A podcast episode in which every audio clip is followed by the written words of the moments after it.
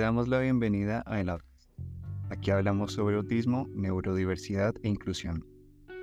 Somos Luis y Luz y juntos te acompañaremos en este episodio. El acompañamiento psicológico es muy útil para ayudarnos a superar algunos problemas que se presentan en nuestras vidas o para darle manejo a otros a través de pautas que una persona profesional en la materia nos recomienda para poner en práctica. No obstante, aclarando que desde la perspectiva que, puede estar dada por la propia experiencia o no, es decir, que, sea la misma persona que, viva determinada situación que la lleve a tomar una postura determinada, o sea, por otros motivos ajenos. Eh, hay muchas personas incluyéndonos que, de pronto evitamos o rechazamos ese acompañamiento, llegando a tener una percepción negativa de los profesionales en psicología, que en ocasiones podemos generalizar. Y es cierto que hay muchos factores que nos llevan a que ese acompañamiento no funcione, simplemente porque no hay conexión con el profesional o porque no cumple con nuestras expectativas o porque no queramos cambiar algo que nos digan que debemos mejorar o la que nos lleva a que hagamos este episodio que consideramos muy importante, que es la práctica de algunos profesionales en psicología. Este episodio claramente no está hecho para referirnos negativamente a los profesionales en psicología, sino para abrir un poco la mente y mostrar que hay cosas que pueden hacerse mejor en determinadas situaciones. Puede aplicar para profesionales en todas las especialidades y ramas, así que es algo completamente normal. Por esto nos acompaña hoy la psicóloga Karen León para hablar un poco sobre cómo humanizar la psicología. Karen, bienvenida a El Outcast y cuéntanos un poco sobre ti. Bueno, muchas gracias Luis. Mi nombre es Karen León, yo soy psicóloga, tengo ocho años de experiencia en autismo, eh, soy miembro honorario de la Liga Colombiana de Autismo, estoy certificada en la prueba ADR. en el 2016 tuve la oportunidad de viajar a México y capacitarme en grupos de habilidades socioemocionales. Y bueno, ¿qué les puedo contar? Desde que salí del colegio siempre quise estudiar psicología porque me gustaba mucho, uno, ayudar a otros y dos, entender por qué las personas se comportaban, interactuaban y reaccionaban de diferentes maneras.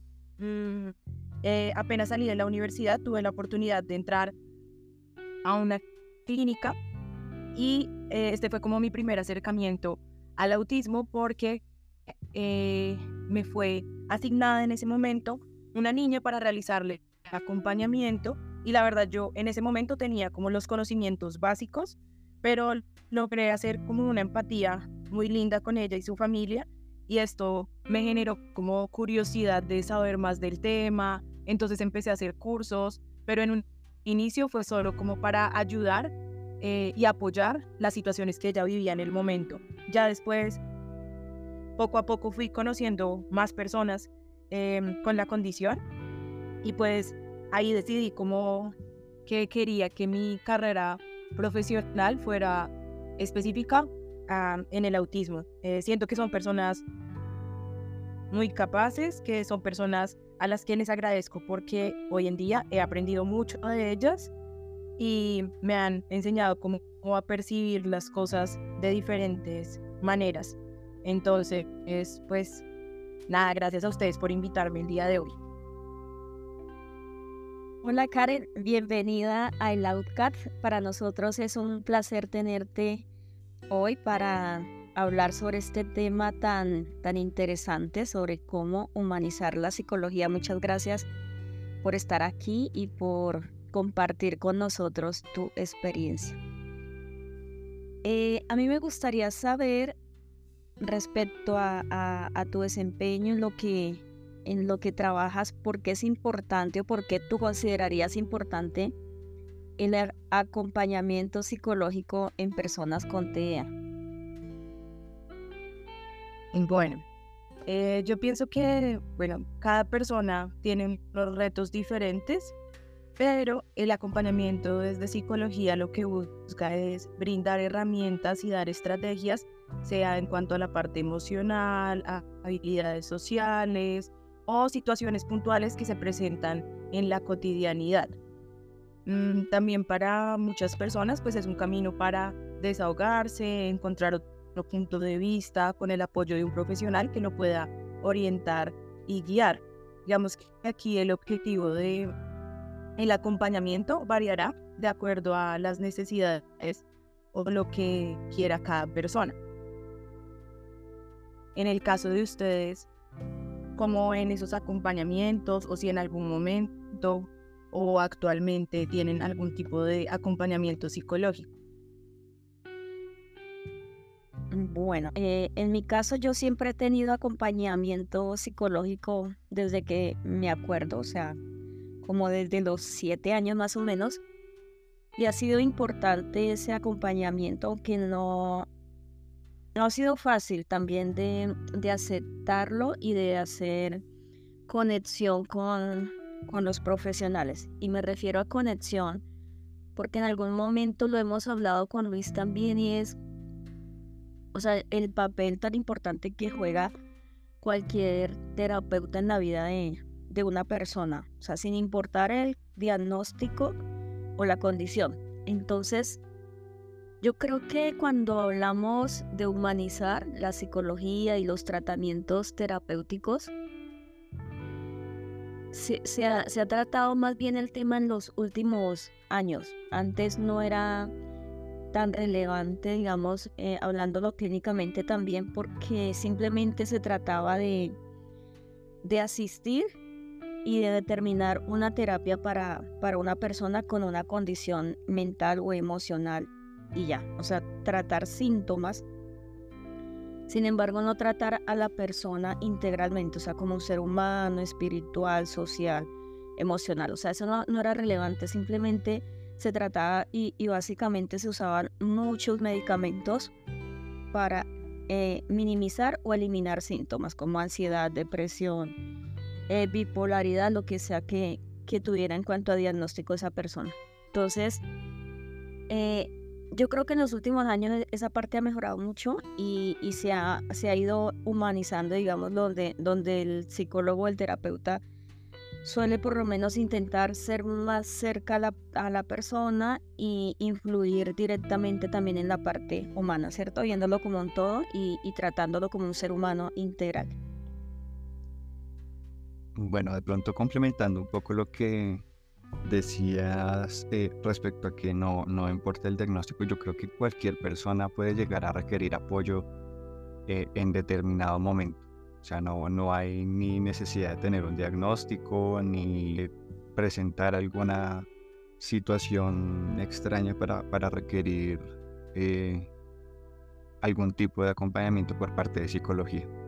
Creo que es algo que le funciona a, a, todos los humanos y, y, pues en ese sentido se, se supone que, que, debería ser algo a lo que todo el mundo debería estar abierto a considerar.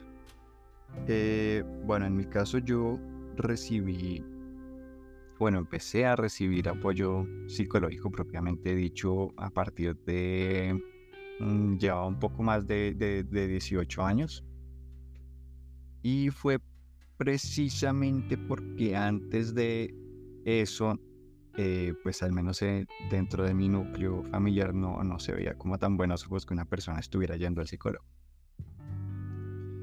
Eh, sin embargo, bueno, una vez que cumplí 18 años empecé a considerarlo debido a muchos consejos que, quedaban desde la parte médica que debía, debía ir al, al psicólogo ver a algún psicólogo en algún momento, entonces empecé a considerarlo. Y, y ahí comencé a ir un poco más seguido. Yo ya tenía plena decisión sobre, sobre esos temas y tenía todas esas incógnitas que había estado guardando toda mi vida sobre mí.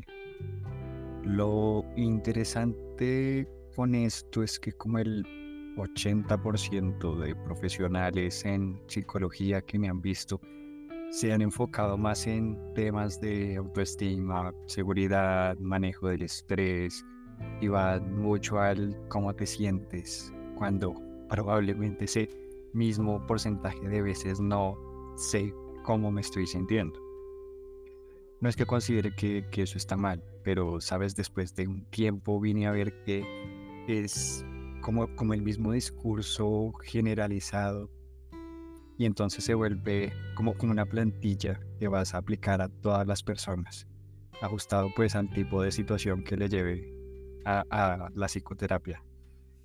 Y realmente muy pocos han decidido ir más allá y ver todo este tema de habilidades sociales, comunicación, eh, la ansiedad, el manejo de las emociones, eh, esa conciencia emocional que fue algo que vine a ver muy recientemente. Y todo esto que, que ha mencionado Luz hace un momento creo que logran construir a la persona en su salud mental de manera más eh, holística. ¿no? Entonces, en ese sentido, he podido ver ese contraste que eh, algunos prefieren restarle importancia eh, al tema del diagnóstico y cómo ayudar desde allí, sino en ir tocando otros temas más generalizados. Ahora, en mi caso personal, con todo este trasfondo, ha sido también muy difícil llegar a, conectar con la mayoría de psicólogos, porque siento que requiero tiempo para que eso pase. Una, sesión no basta, pero puede darme una idea de decidir si seguir o no, porque evalúo pues hasta la actitud del profesional, si cambia, si no cambia, por dónde empieza, qué es lo que me dice. Y por alguna razón, al menos cuando son sesiones a través de, de mi entidad de, prestadora de servicios médicos, cuando siento que las cosas se van dando, que pues todo va bien, que si me está eh, ayudando, eh, cambian al profesional. Entonces ya todo ese avance se pierde y me toca iniciar de cero con otro profesional y contarle todo de manera ya muy forzada porque la historia clínica no termina reflejando todo ese avance que, que he tenido con, con, el anterior profesional. Incluso ha, ha habido quien, quien me llega a preguntar, ¿y tú tienes autismo? Y pues ya en mi mente, mm, pues la historia médica lo dice, ¿no? Y no quiero pues volver a hacer todo ese proceso diagnóstico porque no, no me trae pues lindos recuerdos. Ahora, bueno, ves ahí que, que son cosas muy buenas y cosas que también me desmotivan un montón cuando de buscar ayuda psicológica se trata que es importante, lo sigo asegurando, claro, pero no siempre es lo que esperas. Bueno, qué interesante, muchas gracias Luis. Karen, en cuanto a nuestras respuestas, ¿qué opinas? ¿Y qué opinas de, de esos grupos de edades? ¿En qué momento de la vida de una persona es más importante contar con acompañamiento psicológico? Bueno, pues muy interesante todo lo que, lo que comentan. Em, yo creo que aquí, y como decía Luis, ha, venido realizándose un cambio y es porque todo depende también un poco del interior de la familia. Digamos que hace mucho tiempo, ahorita ya está mucho más normalizado ir al psicólogo, pero en alguna época se consideraba que el que iba al psicólogo era porque tenía alguna dificultad, algún problema, estaba pasando por, como, como que lo catalogaban en veces hasta como loco pero era por la falta de información que se tenía. Ya vemos que hoy en día es una práctica que muchas personas realizan, incluso, no sé si sepan que hasta nosotros los psicólogos debemos ir al psicólogo, o sea, porque se dice que si yo quiero aportar o quiero brindar estrategias a una persona, también debo cuidarme y saber cómo hacerlo. Entonces, creo que es una práctica que cada día eh, se va volviendo más natural y que, como lo mencionaban ustedes, es para brindar orientaciones y herramientas. Tú decías algo, Luz Marina, que me llamó mucho la atención y es cuanto a la conexión, que creo que esto es bien importante, y es con eh, la persona va a realizar el acompañamiento, que uno tenga algún tipo de feeling, que la persona como que entienda y no invalide lo que el otro dice. Y aquí creo que este sería como un primer filtro importante en el momento de, de también realizar o iniciar un acompañamiento. Frente a lo que mencionabas de en qué etapa, yo creo que en cada etapa, cada etapa trae como retos distintos, ¿no? Porque muchas veces lo que se ve es que en, en, en la primera infancia o en la, en la adolescencia hay muchas personas que tienen el acompañamiento, pero una vez son adultos, como en algunos casos o disminuye o en otros casos aumenta. Yo creo que sí o sí depende eh, la situación que esté viviendo la persona y las estrategias que se puedan llegar a requerir. Si tú me preguntas a mí, creo que en todas las etapas sería muy necesario, incluso para todo lo que es gestión de emociones, regulación emocional, que si bien es cierto es un proceso que todos debemos manejar a lo largo de nuestro curso de vida. De acuerdo.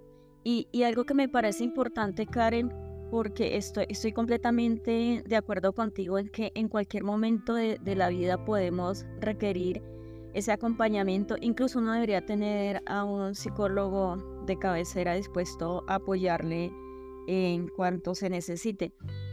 Eh, yo pienso también que en lo que he visto de acuerdo a mi experiencia, eh, ahí no, existe un protocolo si mal no estoy en cuanto a salud, eh, donde se especialicen por, por grupos de edad, pero creo que es innatamente eh, de acuerdo a las necesidades del país y, del mundo.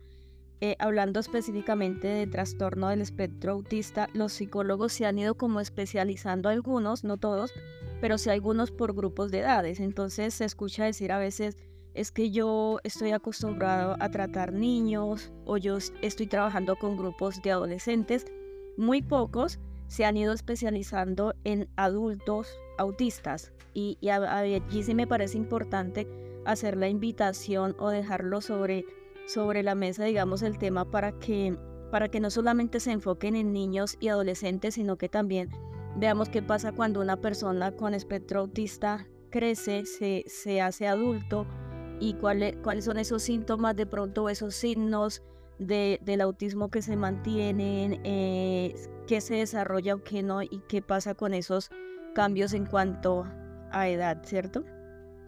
Sí, de acuerdo. Incluso mira que eh, lo que tú dices es cierto, como que a veces los psicólogos se, como que se especializan eh, o trabajan más con ciertas edades, pero algo que se ha visto últimamente es como la importancia también de muchos adultos que pueden requerir eh, este apoyo desde psicología. Hace poco yo hablaba con alguien que me decía que siente que es que algunos profesionales como que infantilizan la sesión. Entonces yo creo que acá es súper importante que el acompañamiento esté, claro, acorde a lo que la persona busca, pero también que se trate según su edad, o sea, según su ciclo de, de o su curso de vida, porque pues Sabemos que hay como muchos mitos o estigmas frente al autismo eh, y en una época o incluso hoy en día como que hay muchas personas que creen que como que son niños eternos y esto tiende a la infantilización. Entonces creo que algo que hay que tener en cuenta es la edad en la que se encuentra la persona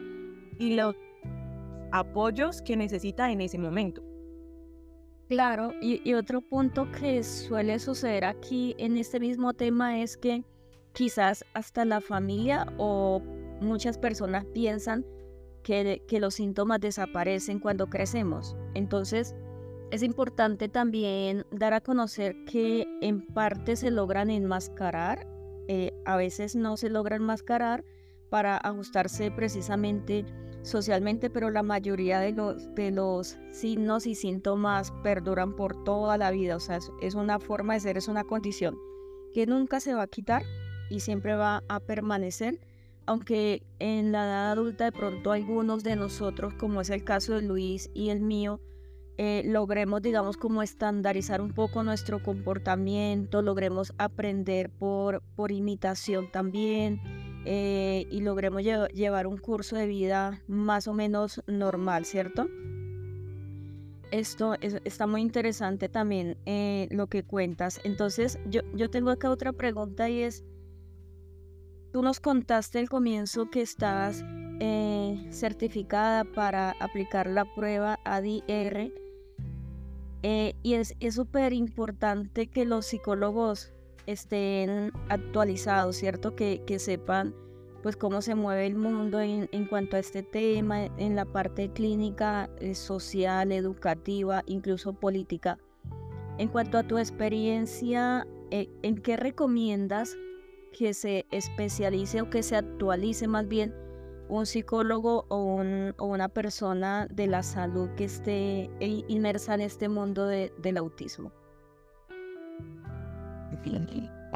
Bueno, yo creo que es importante como la parte teórica, conocer las bases. Eh, hoy en día salen muchos cursos, como leer mucho frente a todos los cambios que va teniendo eh, la condición. Pero a mí sí me parece que aparte de tener, o, bueno, también como este interés y este gusto por ayudar, eh, es súper importante escuchar y aprender de las vivencias personales. Entonces creo que es un complemento entre las dos. Por ejemplo, sabemos que hoy en día el DCM5 es el que está en vigencia, ¿no? Pero tristemente conocemos a profesionales que todavía siguen utilizando el DCM4, por ejemplo. Entonces sería mucho más fácil si todos como que estuviésemos hablando el mismo idioma para no confundir a las personas y también como que se viera como una igualdad en este aspecto. Yo creo que igual eh, el autismo trae retos todos los días, cada persona también es totalmente distinta y uno desde la experiencia de otros también aprende. O sea, si bien es cierto, a mí es una persona que me gusta estar leyendo, viendo videos, como, como buscando mucha información, yo siento que de las personas que puedo apoyar también aprendo y aprendo mucho más. Entonces creo que es como parte y parte, ¿sí?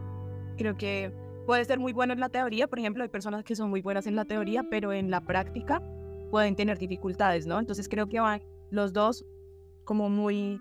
Eh, eh, deben ir complementándose. Muy interesante lo que dices, Karen. Hay un punto que me gustaría rescatar entre lo que cuentas ahora y el tema anterior eh, de la pregunta anterior, que era precisamente esa vivencia del autismo en los adultos. Y es que actualmente hay una tendencia que crece eh, en el diagnóstico en adultos en comparación con épocas anteriores en que una persona con la condición podía llegar a la adultez y nunca pasar por un proceso de, diagnóstico. Entonces nunca era visibilizado, nunca pues eh, tenía ningún tipo de ayuda. Eh, que es algo que también da pie a, varios mitos y que siga siendo todavía muy común esa asociación del autismo con la infancia y no tanto con la adultez. Sin embargo, considero que mucho de eso también eh, tiene que ver pues precisamente con esa visión de algunos profesionales en psicología de infantilizar por un lado el autismo y por otro el no estar tan abiertos a lo que la persona dice y de pronto invalidar lo que quiere expresar. Claramente no es llegar y decir es que vengo acá porque estoy seguro que soy autista y ya, sin más, y que ya el profesional tenga que resolverte la vida sino con revisar un poco más de manera holística lo que esa persona está diciendo y pensando eh, y, estar un poco como más abierto a, todas estas situaciones. Eh, en mi caso, esto solo lo digo de manera, de esta manera porque es como me entiendo yo. No, no es porque sea cierto. Viví toda mi infancia como neurotípico y llegar a esta situación de entender que las cosas no funcionan de la misma manera que, que en los demás es complejo, tanto a nivel interno como al explicárselo a alguien. ¿Qué opinas tú de, de todo esto? De que algunos profesionales eh, buscan como tener la última palabra y, y complementar con lo que se imaginan, digo yo y, terminar entonces deteniendo a esta persona al momento de expresar eh, cómo se, se, está sintiendo y qué preocupaciones tiene desde su percepción personal al momento de intentar buscar ayuda o respuestas con alguien y terminan yéndose a otro tipo de diagnósticos o conclusiones un poco más digeribles eh, para, para ellos que, que no lleven a una mayor exploración o investigación y que pues simplemente termina invalidando todo lo que el paciente eh, lleva a veces de, de, manera o muy sutil o a veces muy como, no, es que usted no es el que sabe, que bueno, sí, también es cierto, pero pues la vivencia, ya sabes, es, es importante. Ok. Bueno, yo creo que el, el, entorno terapéutico, en este caso en psicología, debería ser también un entorno seguro donde la persona pueda comunicar lo que siente y piensa, pues de manera tranquila, sin ser juzgado o rechazado, ¿no?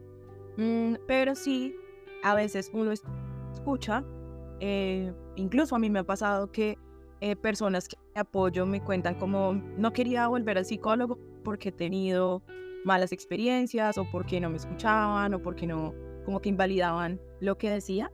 Y pues obviamente esto no debería suceder eh, porque también yo pienso que cuando una persona decide ir a un acompañamiento psicológico, también está abriendo como todo lo que le pasa eh, en su vida.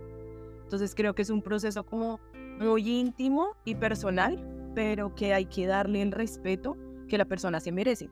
Yo a veces he pensado un poco como que tristemente se mueven como los egos profesionales, creería yo, y es en cuanto a que muchas veces em, se viene con la idea de que el profesional es el único que tiene la razón o es el único que debe decirte cuáles son los como los objetivos o las estrategias y yo creo que esto si bien es cierto no es así en el sentido de que el profesional guía, pero tampoco es que tenga una verdad absoluta. Como lo mencionábamos anteriormente, creo que en el, momento de que una persona está en un acompañamiento psicológico, el proceso debe ser en construcción.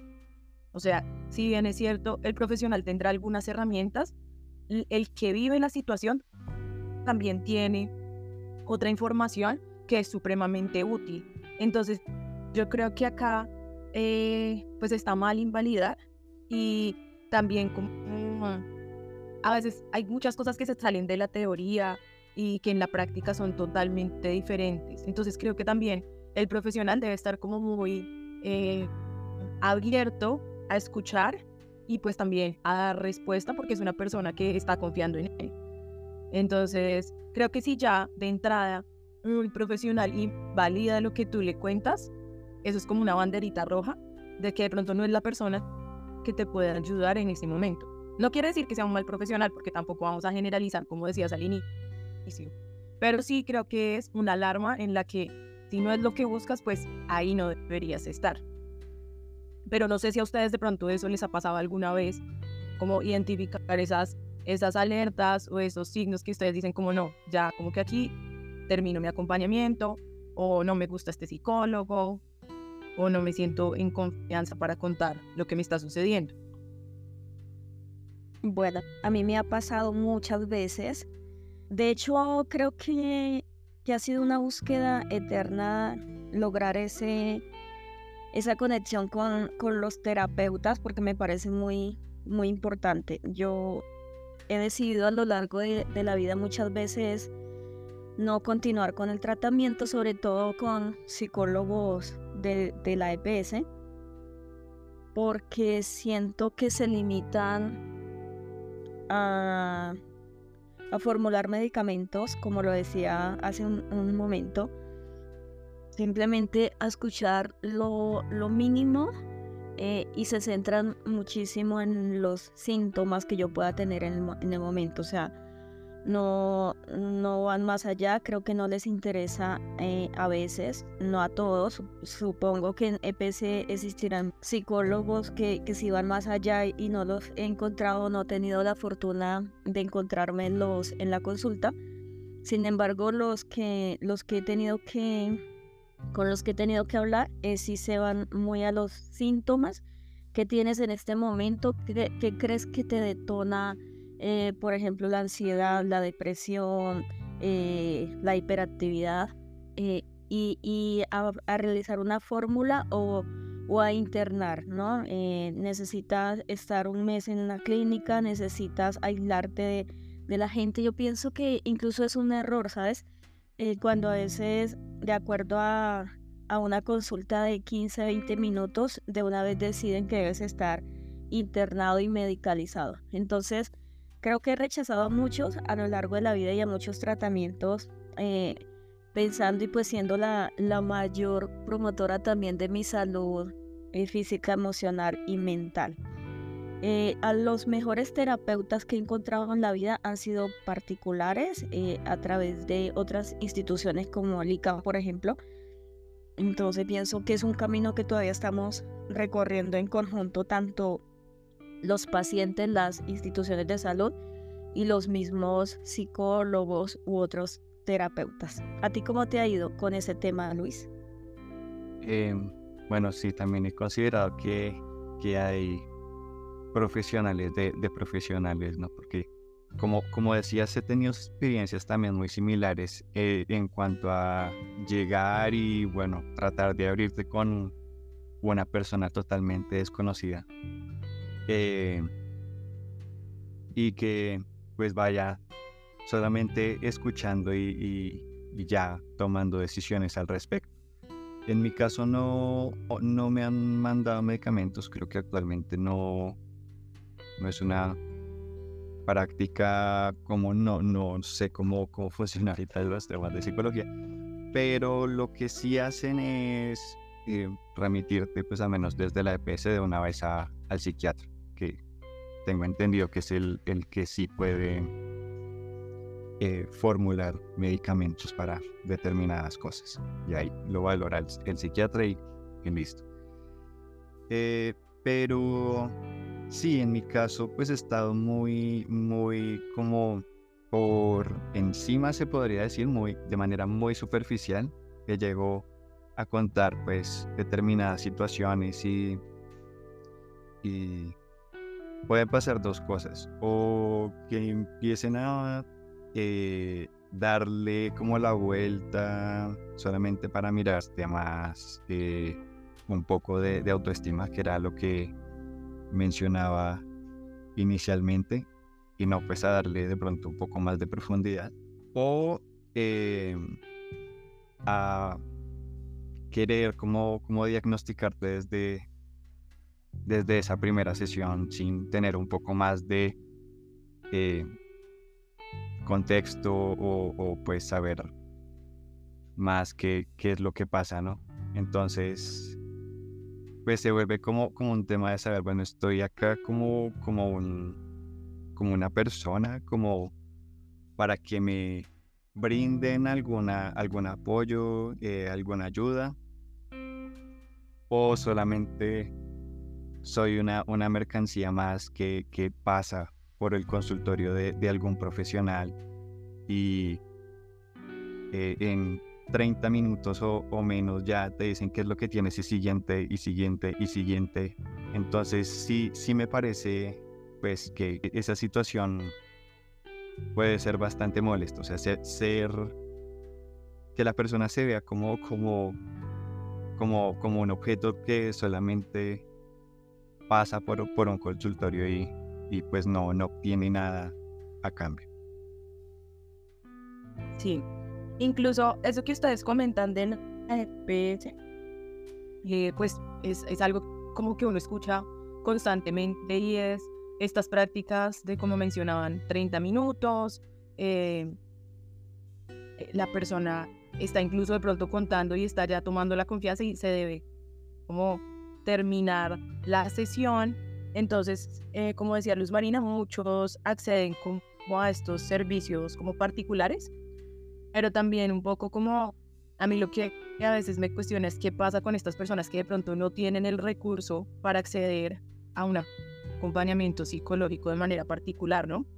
Yo creo que aparte de, de esto de la psicología también debería haber algo más como en cuestión de política, de profesionales que se formen y que todo esté, como todos estén o todos estemos capacitados em, en los diferentes momentos, ¿no? Porque también a veces siento, como lo decía Luis, que se vuelve un, tema de tiempo, de, de recursos y hay muchas personas que no pueden acceder a ello.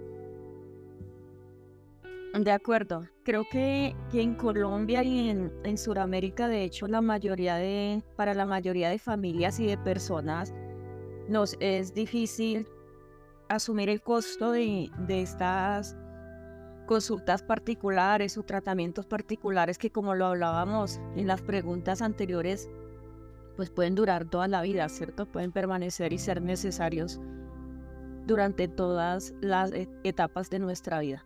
Entonces, gracias también por, por, ese cierre que me pareció importante y no hay que dejar atrás e, el hecho de, que no todas las personas contamos con los mismos recursos y para algunas familias puede ser más complejo el tema económico. En cuanto al desarrollo humano y al conocimiento de, del profesional en psicología, Karen, pues es, un hecho que, el desarrollo humano es un proceso en construcción, ¿cierto? Nosotros como seres humanos día a día estamos evolucionando, cambiamos de muchas maneras. Eh, y esto no, no deja por fuera, digamos, también a cualquier profesión. O sea, como, como psicólogos, ustedes también deben estudiar, especializarse, creo que lo has mencionado varias veces. Es, es muy importante. Sin embargo, ¿cómo, cómo hacer para que todos estos profesionales logren entender que todos nos podemos ayudar, que todos en un proceso eh, terapéutico tenemos una visión que conforma eh, un proceso en conjunto y que el psicólogo no es la persona que tiene la última palabra ni quien se las sabe todas, como decimos en Colombia. Entonces, eh, ¿cómo mejorar esa parte? En cuanto a los terapeutas, qué, mensaje les podemos dar para ayudarlos también a crecer y para que ese apoyo cada vez sea más importante y se obtenga más confianza por parte de los, de los pacientes. Wow, qué pregunta. Pues es que, mira que a mí acá hay algo que me parece un poco ilógico y es como que uno esperaría que si la persona eh, es un psicólogo y es una rama de las humanidades, pues que sea muy humano, ¿no? Eso es lo que se esperaría o uno intuiría. Pero yo creo que esto va más como en la personalidad de cada uno. Siento que acá, como les decía antes, creo que el ego profesional no va bien. Creo que es importante estar como con una mentalidad muy abierta de escuchar, aprender del otro, eh, crear un entorno seguro. Y yo muchas veces digo, como, como a mí me gustaría que me trataran, pues también voy a tratar a la gente, ¿no? Porque creo que de esta manera también uno logra educar. Eh, yo creo que acá lo importante es la escucha, escuchar lo que la persona necesita, quiere y el apoyo que uno también eh, le puede brindar. Acá yo siento que es como una prioridad que el profesional también sepa su alcance, ¿no? O sea, yo creo que también es muy ético decir, no sé, si tú me cuentas algo, decir, creo que puedo apoyarte porque tengo el conocimiento y he, vivido o he tenido situaciones similares.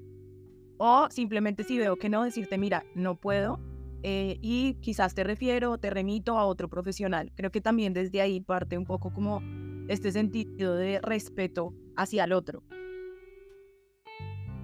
Excelente, Karen. Estoy totalmente de acuerdo y creo que es, es muy importante eh, contar con profesionales que tengan vocación de servicio y vocación en cuanto a la rama en la cual se están desempeñando, ¿cierto? Eh, todo lo que, lo que nos cuentas o lo que recomiendas también de tener mentalidad abierta, yo creo que cuando contabas un momento de que me, me, había ido muy bien con algunos psicólogos particulares y creo que también está muy alineado con, con una manera diferente incluso de, de, estos profesionales, de cómo nos ven a nosotros, cómo, cómo perciben el mundo.